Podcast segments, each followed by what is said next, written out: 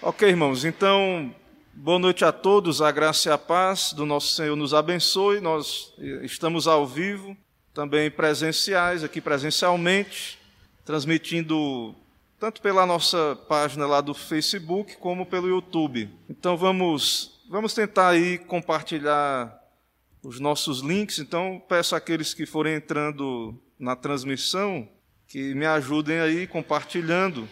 Também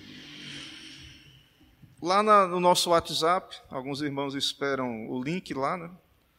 Então é importante que seja de fato compartilhado lá para os irmãos que estão aguardando aí.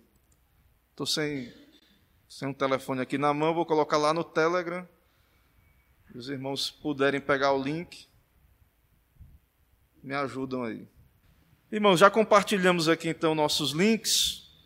Então vamos, vamos começar nossa classe, nosso estudo aqui efetivamente.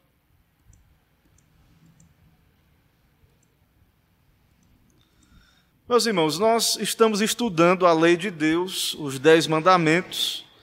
Eu tenho usado alguns materiais, mas, pelo menos nesse momento das nossas lições aqui, eu estou usando o catecismo mesmo, ele é muito completo.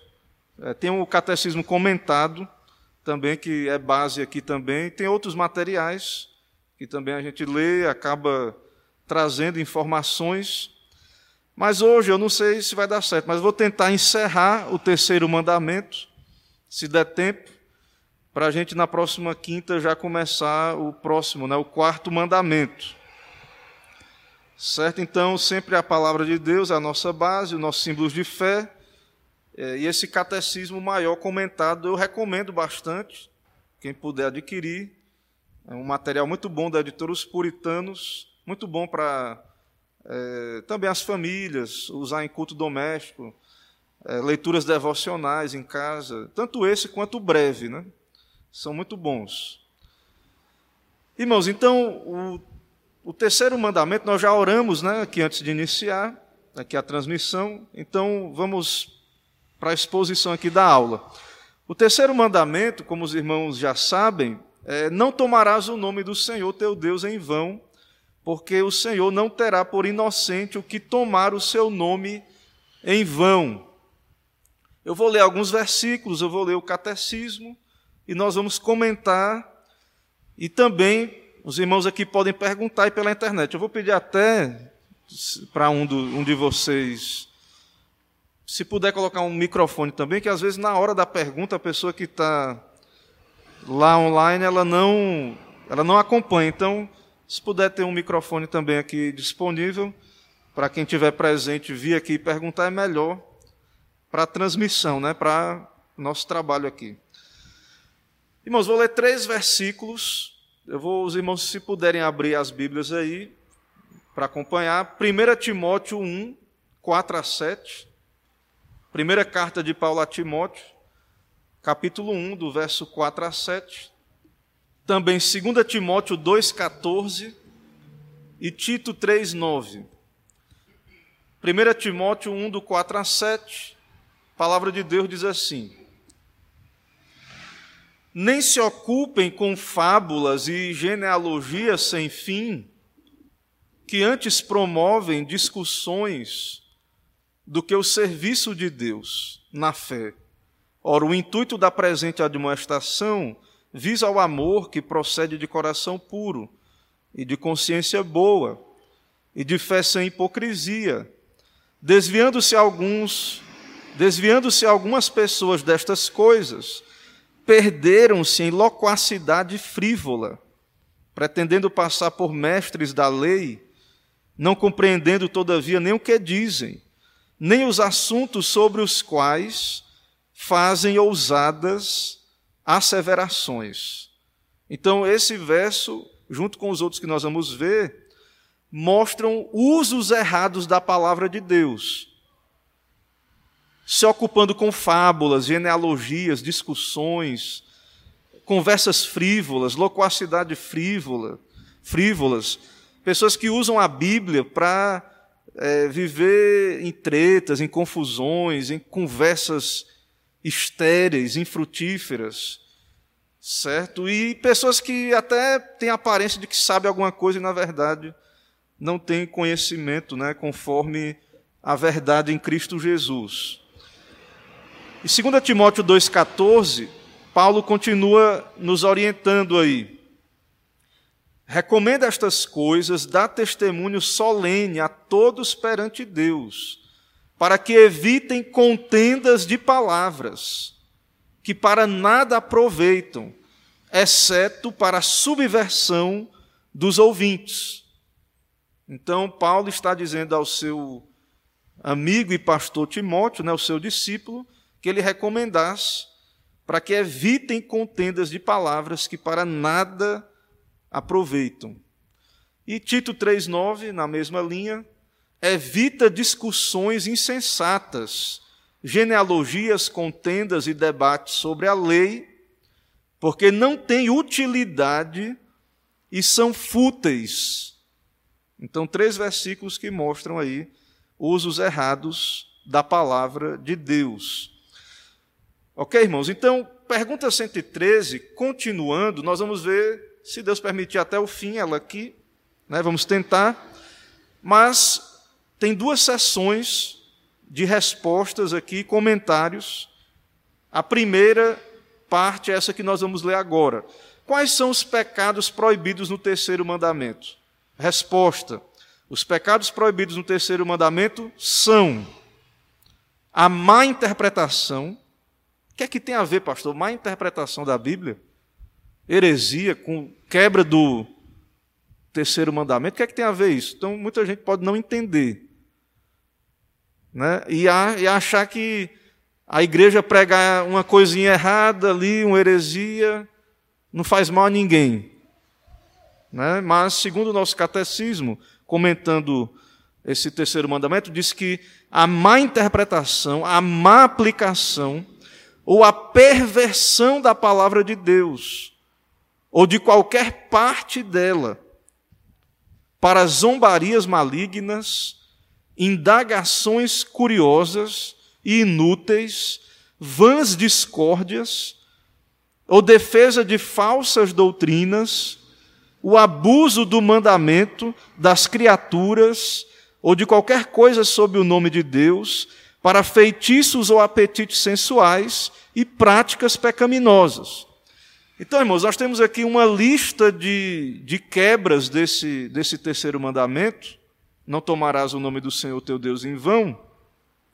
Lembrando que nós não pregamos salvação pelas obras ou é, esses mandamentos, a, a lei não é caminho de salvação para nós, mas é meio de santificar-nos. A obediência à lei é, aqui nós temos orientações para a nossa piedade, para a nossa espiritualidade. Como agradar a Deus? Como viver para agradar a Deus? Então, evitando o pecado, o que é pecaminoso, o que quebra a lei de Deus. Então, vamos comentar, porque assim, parece que não tem nada a ver, né? Terceiro mandamento com má interpretação, aplicação da Bíblia, zombaria, falsas doutrinas né? igrejas aí que têm o nome de Cristo, de, de cristã, mas que não há nenhum zelo pela verdade, né? não há nenhum zelo pela sã doutrina. Irmãos, é, eu li três versículos, tem vários outros aí no catecismo, vai ficar aí projetado. Né? Por exemplo, lá no Sermão do Monte, Jesus corrige a tradição equivocada dos fariseus. Ouvistes o que foi dito, eu, porém, vos digo. Então, Jesus não, não quis, o Senhor Jesus Cristo, nosso Senhor, ele não quis ser politicamente correto com as seitas ali do judaísmo. Ele diz: está errado. Está sendo dito isso, mas é uma interpretação errada da, da, da lei. É uma aplicação errada. Então, fazer isso, para muitos hoje, a igreja chegar e dizer: ó, isso é anti, antiético, é contra a lei de Deus. A heresia, o falso ensino, para muitos é assustador. Né? Porque não, e, e como é que fica o movimento evangélico? Como é que fica a unidade? Né? Se a gente começar a, a pregar e ensinar os dez mandamentos, e vai dar problema, porque nem todas as igrejas entendem né, o lugar da lei na vida cristã. Há uma, uma, uma, uma, relação de lei e graça, geralmente, aí no meio evangélico e afora, como a lei do Antigo Testamento passou. Agora a gente vive na época da graça, então é, não, a lei não diz respeito mais ao crente. Isso é antinomismo. Né? Isso é heresia, outra heresia que a igreja condenou durante a sua história. Então, tem outros versículos aí, vai ficar projetado, outros versículos sobre esse tema aí, esses pecados aí citados. Então, vamos, vamos começar aqui a nossa conversa, né, com as perguntas e respostas aqui. Por que, que é pecado interpretar a Bíblia erroneamente? Então, irmãos, a primeira coisa que a gente tem que entender, e muita gente não entende, que é pecado. Tanto na questão ali de um pecado externo, quanto que o erro de interpretação vem do coração. Se não houvesse a queda, se nós não fôssemos seres caídos em Adão, Lembra que nós vimos aqui na escola bíblica que o pecado afetou o intelecto, as emoções e a vontade? Então, a nossa condição como pecadores atrapalha a interpretação. A nossa natureza pecaminosa atrapalha a interpretação. Então, a interpretação equivocada da Bíblia é pecado porque procede não apenas de nossas limitações como seres humanos finitos, mas da corrupção dos nossos corações e da escuridão das nossas mentes, resultantes da queda da raça humana. Então, o ser humano é limitado, claro. Então, você tem uma limitação de tempo, você não consegue, é, muitas vezes, ler a Bíblia tanto quanto gostaria, você não consegue, muitas vezes, fazer uma análise lá dos originais, ler vários manuais de teologia. Isso é uma limitação, não é pecado você não conseguir fazer isso. Você tem uma vocação, você tem que cuidar de casa, você tem né, o seu trabalho. Então você não tem como parar tudo e, como os monges faziam, né, ir lá só ficar estudando a Bíblia. Isso não é pecado. Deus quer que você tenha a vocação. Mas existe algo que não é da nossa limitação, que é coisa da queda mesmo, do pecado. Então, é, nós erramos porque há uma natureza que nos inclina a uma interpretação, muitas vezes, equivocada. Precisamos entender que o erro, sendo contrário, contrário da verdade, é pecado. Mesmo que, ele vai dizer, né? Por causa do coração, é por causa do coração pecaminoso e da escuridão de suas mentes que as pessoas interpretam erroneamente a palavra de Deus. Então, a interpretação é, não é algo neutro, não é algo é algo que revela o coração, revela pecado do coração também. O que a boca fala não é o que está cheio o coração. Né? Então, você tem sim lentes que você, quando vai interpretar, a Bíblia também, você acaba, você tem um coração. Então, por isso que a gente ora pedindo a Deus que nos ilumine, que retire qualquer impedimento ao entendimento claro. Então, veja que nós estamos estudando os Dez Mandamentos. E lembre que muitas vezes alguns pecados, alguns pecados, claramente saltam à nossa vista como algo odioso. Né? Não matarás, não adulterarás. E com relação à verdade, com relação à palavra de Deus, não tomar o nome de Deus em vão. Então, é, é quebra dos dez mandamentos igualmente. Tiago, apóstolo, lá no, na sua carta, no Novo Testamento, ele diz: quem quebra o mandamento, quebra todos. Quebra todos os mandamentos. Então, é, existem graus de de iniquidade, por um lado existe, mas todo pecado é uma transgressão contra um Deus santo, infinitamente santo. Todo pecado é digno, o seu salário é a morte.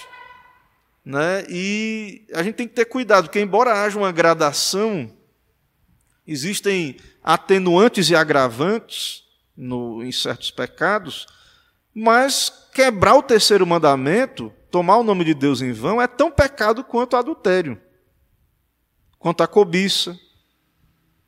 Usar o nome de Deus de modo profano, irreverente, é pecado, irmãos.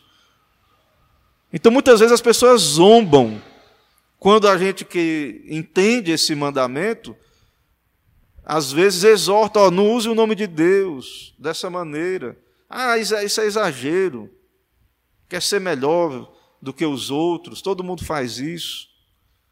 Então, muitas vezes, é, o que acontece justamente é, é, que nós não entendemos é, os dez mandamentos, que, que todos os dez mandamentos são importantes. Né, são importantes. O que quer dizer a má aplicação e perversão da palavra de Deus? A má aplicação da palavra de Deus inclui o uso que se faz dela isolando do seu verdadeiro significado e real propósito, como a revelação da vontade de Deus para o homem. Então, irmãos, isso aqui teria pano para manga para a gente conversar aqui a noite toda de falta de zelo pelo texto. Abre-se a Bíblia e fala-se qualquer coisa. As pessoas abrem a Bíblia e tem uma criatividade, fazem alegorias com o texto bíblico, certo? Retira o que quer tirar, inventa com a criatividade aplicações que não se sustentam no texto. E também, ele, o comentarista que ele nos, nos lembra aqui, pessoas que, não, a Bíblia é um grande livro, mas a, coloca a Bíblia como um livro igual a outros livros. Isso também é uma interpretação equivocada da Bíblia, porque a própria Bíblia diz dela mesma que ela é a palavra de Deus. Como o ateísta que estuda a Bíblia para provar que ela não é verdadeira. Isso é uma má aplicação da palavra de Deus. Leia, leia a Bíblia, por exemplo. A Bíblia, irmãos, existe a teologia acadêmica? Existe. Mas a Bíblia é um livro que nos foi dado para devoção, vida devocional, ler de modo devocional, culto, certo? Então, muitas vezes quando a igreja ela encaminhou o estudo bíblico só para o academicismo, é, muitas vezes com a crítica, né, ali depois do iluminismo especialmente, começou-se a ter uma atitude de incredulidade com relação à Bíblia. E também outras má interpretações, uma citada aqui, é uma heresia chamada ciência cristã, de uma mulher, Mary Baker Ed, que criou essa, essa heresia, que é um exemplo citado aqui, a ciência cristã, de uma má interpretação da Bíblia. Então, tem várias más interpretações da Bíblia. Várias. Né? Então, essa ciência cristã, eu vou ler mais à frente, rapidamente, isso é coisa dos Estados Unidos, né? Talvez você nunca ouviu falar, porque eu não sei se tem no Brasil. Talvez deva ter, mas não, não é muito conhecido. Então, outra, outra leitura equivocada da Bíblia. Não, eu vou ler a Bíblia só para usar como livro de ética. Errado também, que não é. O centro da Bíblia é Cristo, a salvação, a obra de Cristo. Né? Então, não tem como separar a ética né, a, a lei que estamos estudando de Cristo, do, da obra da redenção. Essa é a mensagem principal das Escrituras. Certo? Então, querer usar a Bíblia só como uma regra de ética é uma má aplicação, uma perversão. Não é o propósito que o autor divino nos deu a Bíblia. Não foi só para ter um monte de regra, embora é, nós temos aqui os dez mandamentos, mas como um, uma regra de santificação, pela graça de Deus, como já salvos, nós vamos buscar viver esse, esse padrão com a ajuda de Deus. Mas isso está conectado com o prefácio aos Dez Mandamentos. Eu sou o Senhor teu Deus que te tirei da terra do Egito, da casa da servidão. Então, primeiro Deus nos salva, depois, agora me sirva.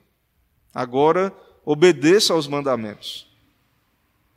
Irmão, ciência cristã é uma heresia lá americana que, entre algumas, alguns ensinos, eles dizem assim: que a criação de Deus é boa, perversidade como doenças, morte e pecado não podem fazer parte da realidade fundamental, mas são resultados de viver longe de Deus.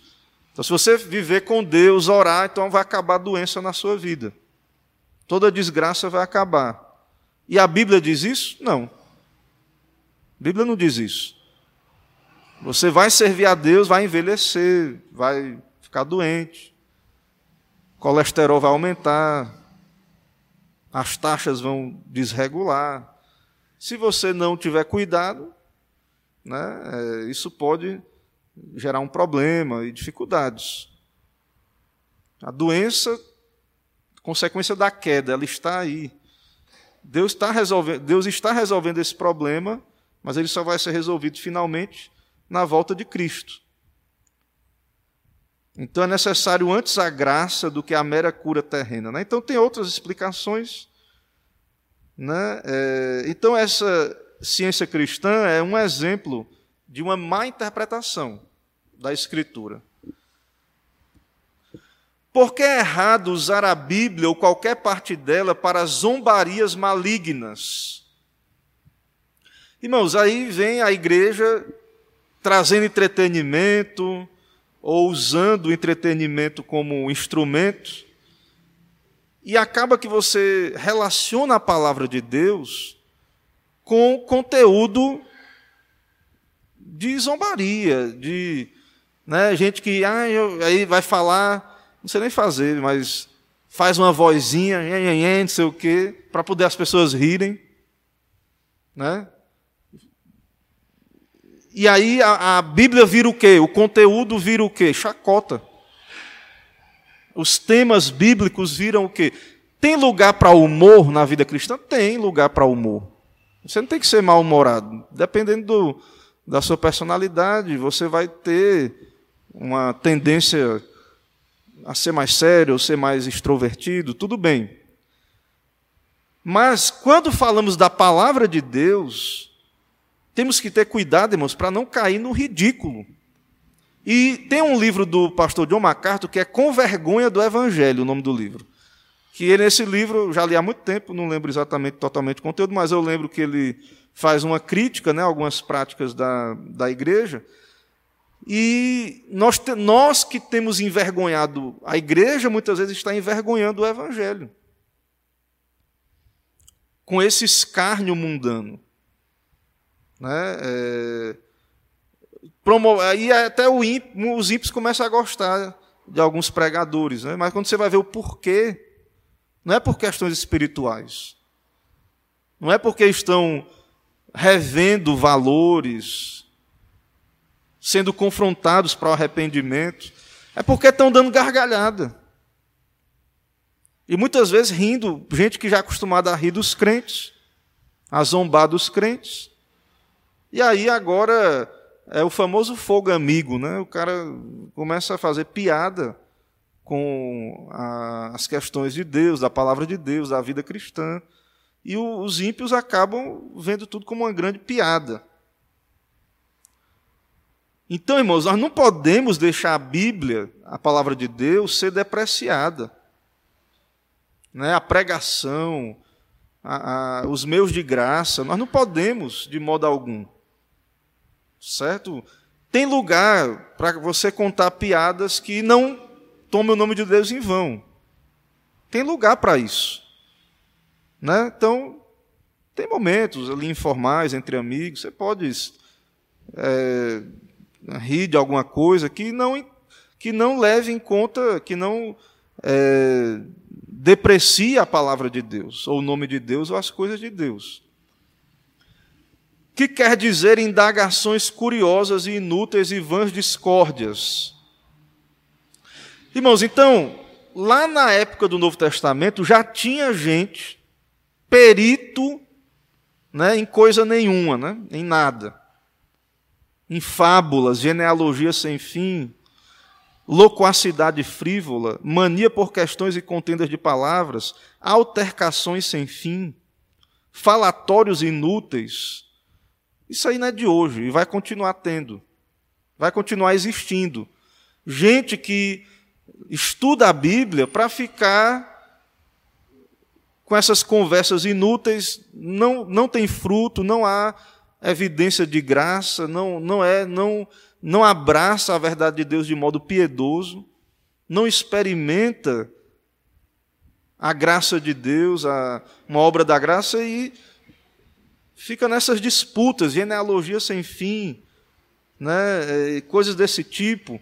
Então, irmãos, nós como igreja, por exemplo, nós estamos aqui, estamos falando da lei. Estou, estou ensinando a lei. Ou seja, estamos estudando doutrina, teologia, mas o propósito que eu estou aqui e vocês estão aqui é que tenhamos fruto.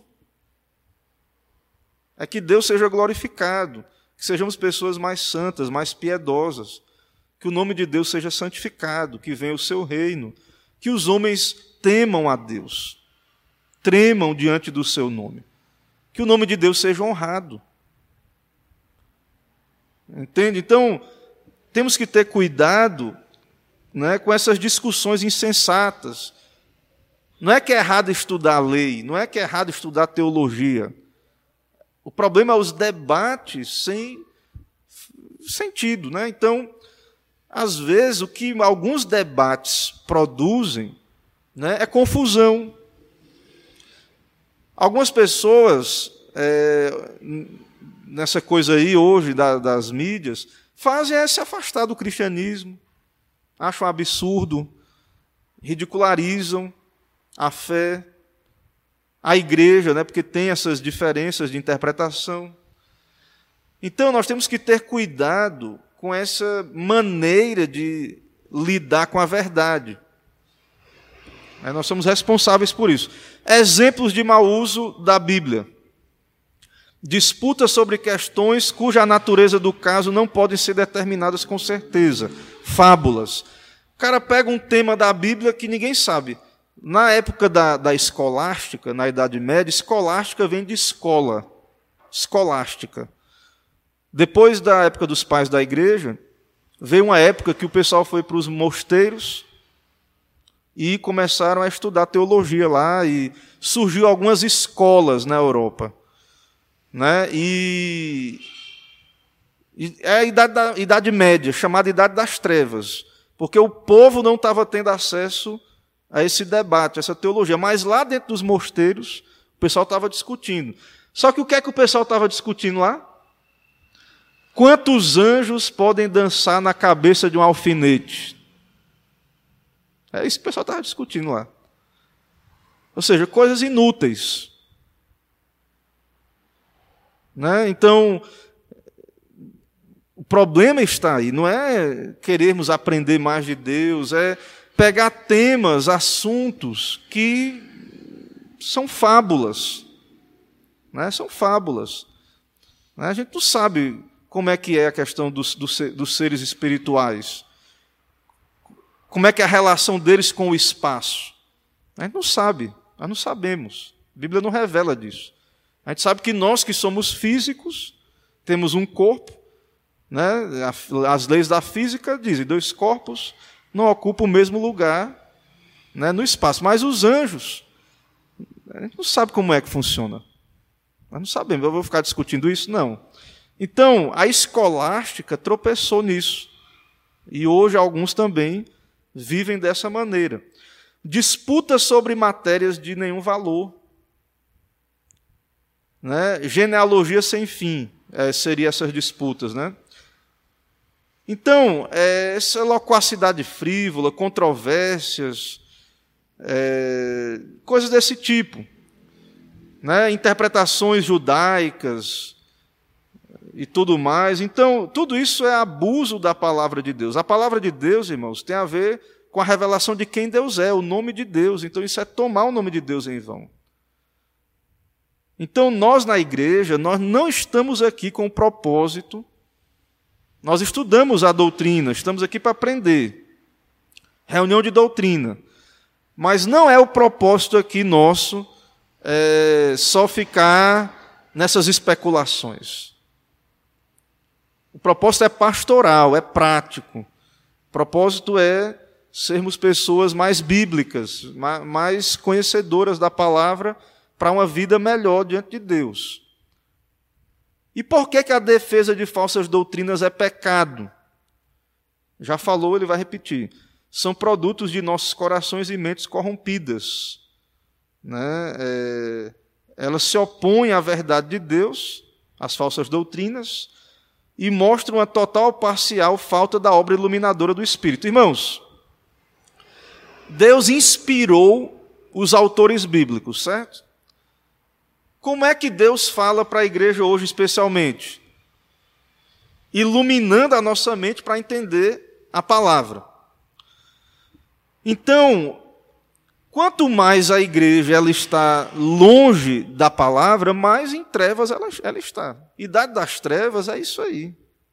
Né? Se, então, é, a reforma ali né, veio, após as trevas, luz. Então, quando é que estamos em trevas? Quando não entendemos a mensagem da Bíblia de modo claro. Então, é, há uma tolerância muito grande com o erro, com a heresia, com o engano. Como se isso fosse algo, o que importa é a sinceridade, coisa do tipo certo? Mas, de acordo com a Bíblia, abraçar o erro doutrinal, mesmo com sinceridade, é pecado. Ele vai citar textos aqui sobre isso. 1 Timóteo 6, 3 a 5. E Tito 3, 10 a 11. 1 Timóteo 6, 3 a 5. É, Paulo diz: Se alguém ensina outra doutrina e não concorda com as sãs palavras de nosso Senhor Jesus Cristo e com o ensino segundo a piedade, é enfatuado, nada entende, mas tem mania por questões e contendas de palavras que nascem de que nascem inveja, provocação, difamações, suspeitas malignas, altercações sem fim, por homens cuja mente é pervertida e privados da verdade, supondo que a piedade é fonte de lucro. Heresia é o que? Né? é desacordo com a sã doutrina, né? e que é a doutrina que leva à piedade. A verdade são as sãs palavras. E essa pessoa que rejeita a sã doutrina é infatuada, nada entende, tem mania por questões, de provocações, suspeitas malignas, coisas que muitas vezes eles nos acusam.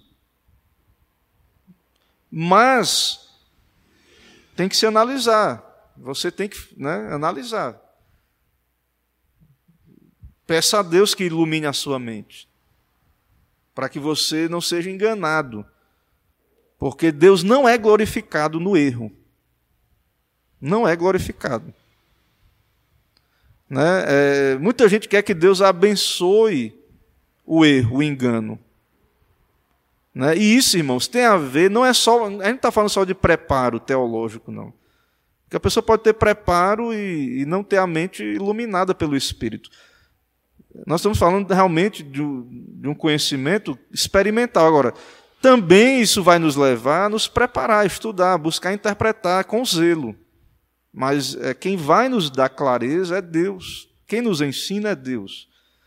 Tito 3, 10 a 11 Evita o homem faccioso, depois de admoestá-lo, primeira e segunda vez, pois sabes que tal pessoa está pervertida e vive pecando, e por si mesma está condenada.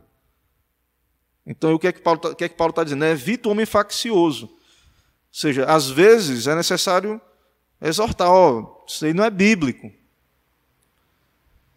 Mas ele diz que essa pessoa que resiste à Bíblia está pervertida, vive pecando e por si mesma está condenada. Então, irmãos, vejam, percebam que, ah, como igreja, é, há um padrão de verdade que é exigido de nós. Nós temos a Bíblia, nós temos o Espírito Santo nos iluminando, né, e nós devemos defender sim a verdade. Seguindo aí, antes de eu vou abrir para perguntas daqui a pouco, mas só para concluir a primeira parte aqui, o catecismo fala também de feitiços. Também toma o nome de Deus em vão. Esse negócio de feitiço, magia, a gente até vê isso em filmes, né? às vezes até isso vai nos acostumando a ver essas coisas como uma coisa. Não, isso é só fantasia. Irmãos, a, a magia, esse negócio de feitiço, isso existe na humanidade desde os primórdios, relacionado ao paganismo. Na verdade, alguns estudiosos fazem uma, uma relação do, da magia com a, o pecado de Adão lá na queda. Porque lá na tentação de Adão foi o que? Sereis como Deus. E o que é que o mago, o feiticeiro, o alquimista quer? Manipular a criação. O que é que o alquimista quer? Transformar a pedra em ouro. E o que é que é isso? Ele quer manipular a criação, ter controle. Então, a magia, repetir palavras e acontece uma coisa. Isso é, é querer controlar o que está debaixo da providência de Deus. A adivinhação, a mesma coisa. Querer adivinhar algo que está na providência de Deus. Tentar manter contato com os mortos, médiums, espíritas, uso de artefatos que tragam boa sorte. Esse tipo de coisa tenta manipular as coisas que pertencem a Deus. Deus não nos deu isso, a palavra nos mostra que nós temos que ser submissos a Deus. A providência de Deus, não querer fazer dar jeitinho nas coisas e é, manipular por meio de magia, dessas, desses artifícios aí. Como é que isso viola o terceiro mandamento? Todas elas envolvem o mau uso da autorrevelação de Deus. Né, na palavra, na criação, qualquer outra coisa. É, é usado, é errado usar a palavra, a autorrevelação de Deus, para tentar obter informações ilícitas, como o futuro, fora o que está revelado nas profecias, ou, ou tomar o controle da providência de Deus pela mágica, boa sorte, etc. Todas essas práticas são a perversão da religião em mágica. Então, muito do que é praticado aí não é cristianismo bíblico, é, é superstição, é mandinga, é magia. Não é, Deus não revelou, Deus não, Deus não deu autorização para isso, para essas coisas. Deus quer que nós o glorifiquemos, nos submetamos à Sua palavra. Certo? Então, essas coisas tomam o nome de Deus em vão.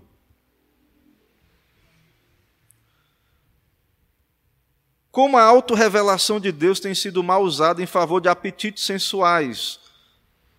Os antinomianos, você já ouviu falar disso? Antinomianos?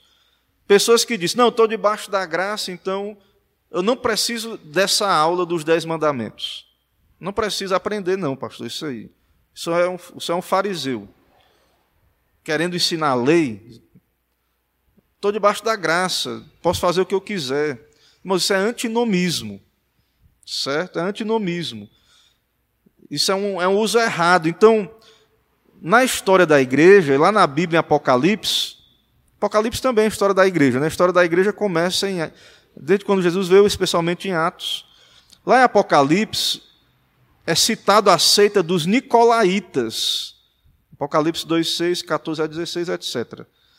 Nas epístolas de Paulo e em 2 Pedro e na epístola de Judas, também há advertência contra antinomianos. Aí ele cita assim: homens ímpios que transformam em libertinagem a graça de nosso Deus e negam o nosso único soberano e Senhor Jesus Cristo. Então, pessoas ímpias que dizem, ah, está debaixo da graça, Faça o que você quiser. Deus perdoa. Deus perdoa, né? Claro. Quando nos arrependemos pela graça de Cristo, Deus nos perdoa. Mas a graça, estar debaixo da graça, né, nos coloca numa condição de aliança com Deus, onde Deus nos chama à obediência, onde Ele nos disciplina, onde esse antinomismo pode ser evidência de um coração sem a graça também. Então isso viola o terceiro mandamento. Isso toma o nome de Deus em vão. Ah, Deus é um Deus perdoador de graça. E a pessoa usa isso para pecar. Isso é tomar o nome de Deus em vão. Irmãos, alguma pergunta até aqui? Dúvidas, perguntas, participações, contribuições? Irmã Dene acompanhando ali pela, pelo YouTube, Maxwell, irmão Maxwell, irmã Luciana, irmã Jusilene, graça e paz a todos, todas ali, né, todos no caso, incluindo as irmãs e os irmãos. Também lá no nosso Facebook, irmã Magnólia, irmã Emily, irmã Soraya, irmã Mônica, irmã Gelnilson, irmã Magnólia. Não, irmã Magnólia, não é errado orar. Certo? Não é errado orar. É errado você pregar. É, a irmã Magnólia perguntou se nós vamos envelhecer, etc. É errado orar para não adoecer ou ficar enfermo. Não, nós podemos orar. O errado é dizer assim: ó, você está doente porque está orando pouco. Você está doente porque você não está em intimidade com Cristo. Não. Você pode estar tá vivendo uma vida piedosa, ser um crente dedicado a Deus, santo, e fazer um exame e perceber que está com câncer. Pode acontecer. Né? Se Deus quiser, não vai acontecer com nenhum de nós. Né? Vamos nos cuidar. Tem outro mandamento que fala sobre isso, nós vamos falar, que é não matarás. Então nós devemos orar, pelos, eh, agradecer pelo alimento, pedir a Deus que nos dê condições né, de nos alimentar bem, dar o pão de cada dia. Pedir a Deus que nos, nos dê saúde, né? É possível sim. Porém, o que o pessoal ensina errado é isso: que não, você é crente, está servindo a Deus, você está com o corpo fechado. E tentam embasar em alguns versículos, né? Essas coisas, deturpando a Bíblia. Ok? Então, isso que é o erro. Vamos seguindo então, não teve outras perguntas, vamos seguindo aqui para a gente tentar ir para o desfecho. Irmãos, tem mais algumas questões aqui. Se não der tempo, se o tempo ficar muito longo, eu paro, não tem problema.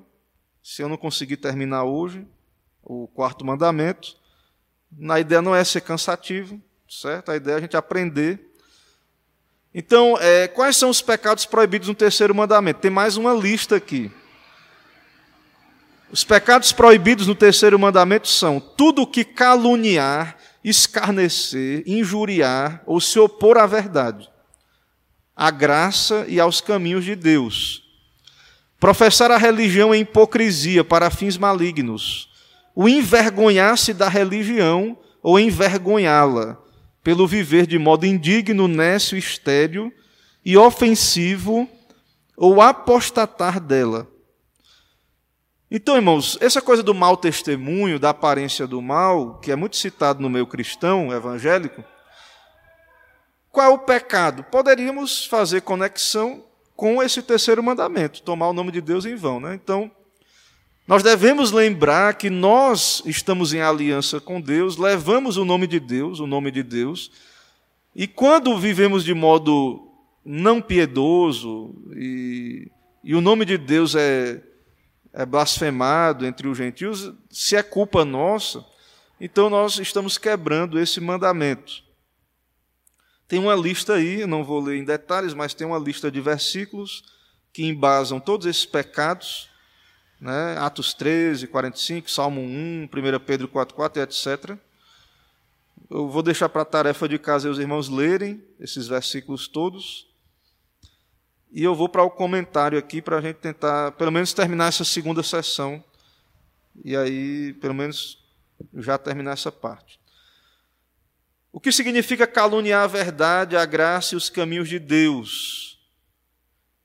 Caluniar significa falar maliciosamente. Então, isso é um pecado. Irmãos, a lei não é só para o crente, ela tem uso para o crente, mas o descrente também está debaixo da obrigação de obedecer a Deus, porque ele é criatura de Deus. Então, caluniar a verdade é aqueles que falam mal da Bíblia, dos meios de graça, da igreja, ou seja, opõe-se ativamente ao Evangelho, falando mal dele.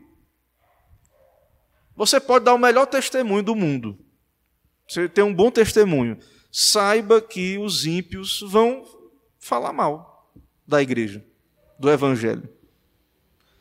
A gente tem que ter cuidado para que eles não falem mal por culpa nossa, por causa de pecados nossos. Tentar evitar no que depender de nós aquilo que é pecado, né, que realmente seja pecado. Certo? Porém, é, existem pessoas que estão em pecado e elas vão falar mal. Então, elas sabem muitas vezes que o Evangelho é verdade, mas falam mal. Esses caluniadores, né, eles são pessoas perversas, são depravados. Nós cremos na doutrina do pecado original, da depravação total. Alguns já foram da igreja, ou aprenderam alguma coisa, tiveram algum contato com a igreja, depois abandonaram, e eles têm uma amargura no coração. E eles não muitas vezes não estão mais no nosso meio, mas eles ficam lá. A consciência, sei, a gente não sabe né, se é a consciência pesada, mas eles ficam lá falando mal, falando mal, falando mal da igreja, dos, dos cristãos. O esporte deles é isso. Né? Eles têm, eles, o que eles gostam de fazer é isso. Esse, esse tipo de pessoa. O que é então escarnecer a verdade, né? os caminhos de Deus? Tratar com escárnio, zombar, ridicularizar. Então, essas pessoas escarnecedoras e zombadoras não apenas consideram o evangelho como falso, mas ridículo, indigno. Ó, oh, tu é crente, tu é burro mesmo, né? Ser crente. Irmão, essas pessoas, você pode ser a pessoa mais estudiosa que for, ter o diploma, ter graus acadêmicos, elas vão olhar, tu é crente, você é crente, então é burro mesmo, né? Ser crente. Sendo enganada né, por pastor, coisa desse tipo. Então essas pessoas falam do Evangelho como algo mesquinho, indigno. Eles se deleitam em denunciar aquilo que eles chamam porções imorais da Bíblia. Eles leem a Bíblia para ver as coisas. Ah, isso aqui é absurdo, é imoral. Né? Aspectos que eles acham inacreditáveis como milagres são, são escarnecedores. Tem gente que não é crente que não é escarnecedor, viu, irmãos? Tem gente que não é regenerado, não é crente, mas não é escarnecedor. Eles não se convertem, não abraçam o cristianismo, mas eles respeitam. Mas eles lá no canto deles, fazendo o que quiser, e o crente lá no canto deles. Então, nem todo ímpio é escarnecedor. Mas no dia do juízo, esses escarnecedores, né, eles vão ter a parte deles, né, se eles não se arrependerem, né, pela graça de Deus. O que é injuriar a graça, a verdade, os caminhos de Deus? Atacar a verdade com xingamentos injúrias contra o Evangelho. Né? Então, pessoas que xingam os crentes, lançam injúria, aqueles que andam com Cristo. Né? Isso a Bíblia chama do nosso lado, nós somos aqueles que carregam o opróbrio de Cristo. Somos perseguidos, injuriados. Você está respirando, é crente, vai ser perseguido, vai ser injuriado vai ser difamado, xingado. No mundo todo há perseguições, depois você pesquisa, você vai ver que o cristianismo é perseguido em vários lugares com perseguição aberta. Os crentes são injuriados. De que modo, por exemplo, os homens se opõem à verdade, à graça e os caminhos de Deus? Irmãos, toda essa oposição ela existe, ela é real, está no coração do homem, e Satanás ele está operando por trás disso também. Satanás tem dois métodos de operar isso: pela perseguição aberta, os governantes, países que perseguem a igreja, certo? Às vezes também hipócritas, pessoas hipócritas, né? É, que não estão mais na igreja, perseguem a igreja. E isso, irmãos, é, dificulta o nosso trabalho, a obra missionária. Tem países que é difícil evangelizar, pregar. Aqui no Brasil, por exemplo, não tem perseguição estatal, não tem perseguição oficial. Mas esses inimigos, esses hipócritas, esses que xingam, isso atrapalha o trabalho da igreja. Eles não são neutros. A gente está em guerra. E o nosso trabalho é dificultado por conta dessa resistência que existe. Que faz parte, né? Faz parte. Deus sabe de todas as coisas. Mas a igreja, ela sempre vence, né? Perseguições, martírios, oposições. Então, nós somos mais do que vencedores, mas nós não devemos fechar os olhos para o fato de que está difícil pregar o evangelho bíblico ser fiel a Deus. Há uma resistência. Há uma aversão ao Evangelho. E há uma obra de Satanás por trás disso. O diabo está ativo. Nós devemos orar, cumprir o nosso papel. Mas saiba disso. Por que está tão difícil, pastor? A gente prega, é difícil, as pessoas não querem ouvir, tapam os ouvidos. Por causa disso. Há uma obra maligna, há um cora corações escarnecedores, duros. O segundo método do diabo, que muitas vezes ele usa, e que muitas vezes nós ignoramos, e, e vamos, se Deus quiser, você que está ouvindo, você vai ter seus olhos abertos para isso agora, que Deus nos, nos faça entender isso, isso é importante. O segundo método que o diabo usa é estimular a heresia e as falsas doutrinas dentro da própria igreja, que são toleradas.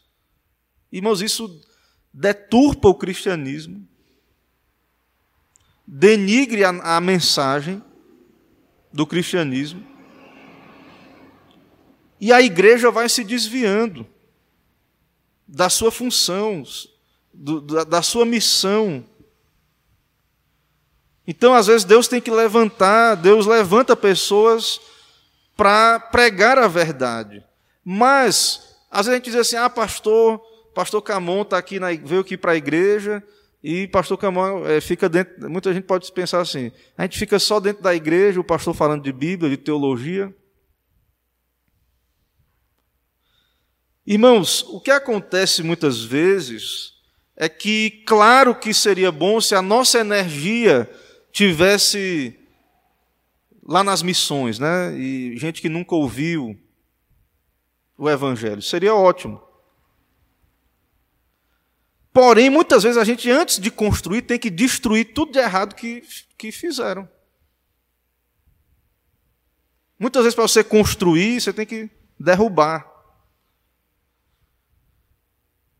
Então, muita energia que poderia estar sendo usada em missões, evangelismo, tem que ser usada para poder a igreja se tornar sadia, para que a igreja abrace a verdade. Como é que a igreja vai pregar se ela nem ela abraça a verdade? Como é que a gente vai pregar para os outros se nem nós sabemos o que cremos? E isso atrapalha, irmãos. Então, se Deus abençoar, a igreja estiver sadia, os irmãos estiverem firmes na fé, bem doutrinados, aí os irmãos me liberam, eu vou pregar em outros lugares. Aí os, os irmãos me, me seguram a corda, né? E aí a gente vai e manda outros. Deus levanta outros, a gente vai fazer a obra, né? Só que o pessoal é missões, missões, missões, ah, a sua igreja não faz missões. Será? E por que que não faz? E fica um ativismo, às vezes, então, e aí vai lá, mas aí não tem substância, não tem consistência o que é ensinado. Então, irmãos, nós temos que desejar sim. A reforma, ó, Calvino, Genebra enviou vários missionários, inclusive para o Brasil. Você sabe disso? Os reformadores, eles enviavam missionários, mas eram pessoas treinadas na academia lá de Genebra, etc. Então, a igreja também faz parte. Às vezes, a gente está gastando muito esforço no treinamento porque precisa, não foi feito antes. Que quer dizer professar religião em hipocrisia ou para fins malignos? Então, é, isso aqui é outro pecado, né, que é professar religião sem sinceridade, com fé fingida. Então, infelizmente, no meio cristão, vai haver pessoas que estão na igreja por outros interesses, não a glória de Deus. De modo hipócrita. Irmãos, nem todo não regenerado é hipócrita. Tem gente que às vezes não é cristão genuíno, não é salvo, está no meio da igreja visível, mas não é hipócrita, ele é sincero. O hipócrita, ele sabe que não é de Deus, ele sabe ele tem clareza, luz, ele sabe. Ele sabe o que é um verdadeiro crente, que ele não é. Que ele não é um verdadeiro crente. Mas ele vive de aparência. Todo mundo acha que ele é crente. Às vezes um cara desse se desvia, aí todo mundo acha que ele se desviou. Não, ele já estava, ele nunca foi, né? Do, dos nossos. Quando a perseguição por causa de Cristo cai sobre a igreja, os hipócritas logo abandonam a profissão do cristianismo. Né? Não vai querer sofrer perseguição. Né? O que faz as pessoas sentirem vergonha de serem tidas como crentes? Medo. Né? Medo do desprezo, do ridículo, medo do mundo. Há um medo pecaminoso. Né? Então, nós não devemos nos envergonhar. Não, Paulo diz: né? Eu não me envergonho do Evangelho. Não devemos também ser uma vergonha para o Evangelho. Então, Peça a Deus para produzir o fruto do Espírito, para ser um crente temente a Deus. Que nós não sejamos como crentes. Irmãos, é, as pessoas quando falam hoje de cristão, né, de, de, de evangélico, muita gente é, já tem péssimas experiências, né, já sente mal. E talvez e tenham razão por isso. Então, talvez seja a ocasião de nós, como igreja, nos arrepender, jejuar, nos arrepender, pedir a Deus que nos dê mais graça, né? mais do Espírito. Certo? Então, possamos ser mais piedosos. Né? Então, como é, como é que envergonhamos o Evangelho? Com escândalos, práticas ímpias, condutas mundanas né, por parte dos crentes da igreja, nossa, né, como igreja. Isso faz com que a igreja, quando ela olha para a igreja, olha para o mundo, não tem diferença. A pessoa vai na igreja, vê tudo que o mundo foi trazido para dentro da igreja, tudo que tem no mundo lá. Então isso envergonha, irmãos, o evangelho. E por fim, vou acabar aqui, para não ficar muito longa a aula de hoje. Eu vou falar na, na próxima aula, eu vou falar sobre as razões anexas, que é o Senhor não terá por inocente o que tomar o seu nome em vão. Mas eu não vou falar hoje para não ficar muito longa a aula. Então, por último, o último pecado é a apostasia, apostatar do evangelho. Apostatar é o que se desvia, né? Perde interesse nas coisas de Deus, deixa de frequentar os cultos, endurece o coração em indiferença e incredulidade. Então há uma apostasia, né? Apostasia, a pessoa pode estar até com o nome no hall de membros da igreja. Mas muitas vezes ela não quer o evangelho, né? ela no coração se desvia, apostata. Nenhum crente verdadeiro, irmãos, apostata da fé, certo? Nenhum eleito apostata, mas é, pode, o crente pode cair temporariamente, né? Uma apostasia temporária. ficar frio na fé, cair ali, mas ele se arrependerá pela graça de Deus. Ok? E a apostasia, mas a apostasia, né, aqueles que se desviam mesmo do Evangelho. E isso também toma o nome de Deus em vão. Né? Isso também quebra o mandamento. Temos alguma pergunta, alguma dúvida? É, eu vou parar aqui para não ficar muito longo a exposição. Nós já temos aí quanto aí de. Já tem uma hora de transmissão. Nosso horário já. Dúvidas? Perguntas?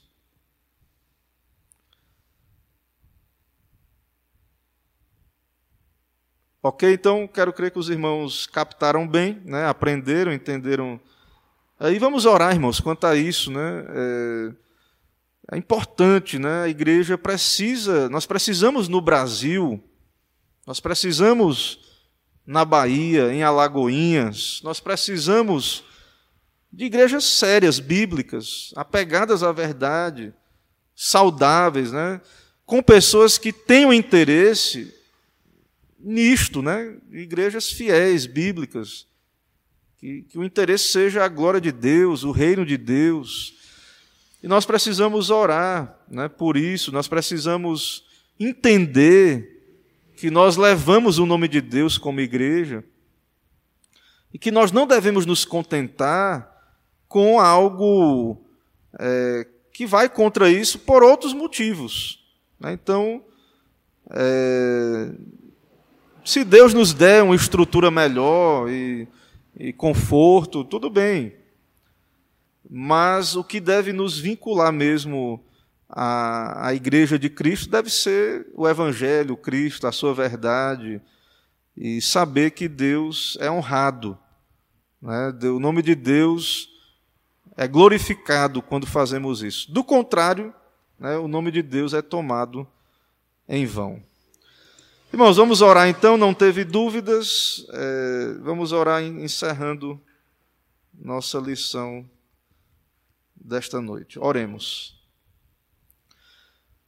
Santo Deus, nosso Pai, Deus bendito, eterno Senhor, queremos te adorar por mais um dia de vida, te bendizer, ó Deus, por esse momento aqui de aprendizado, de instrução Ó Pai, tem misericórdia, ó Pai, desses dias maus em que vivemos, dias de engano, de erro, dias de, de trevas espirituais. Nos ilumina, ó Pai, tem compaixão de nós.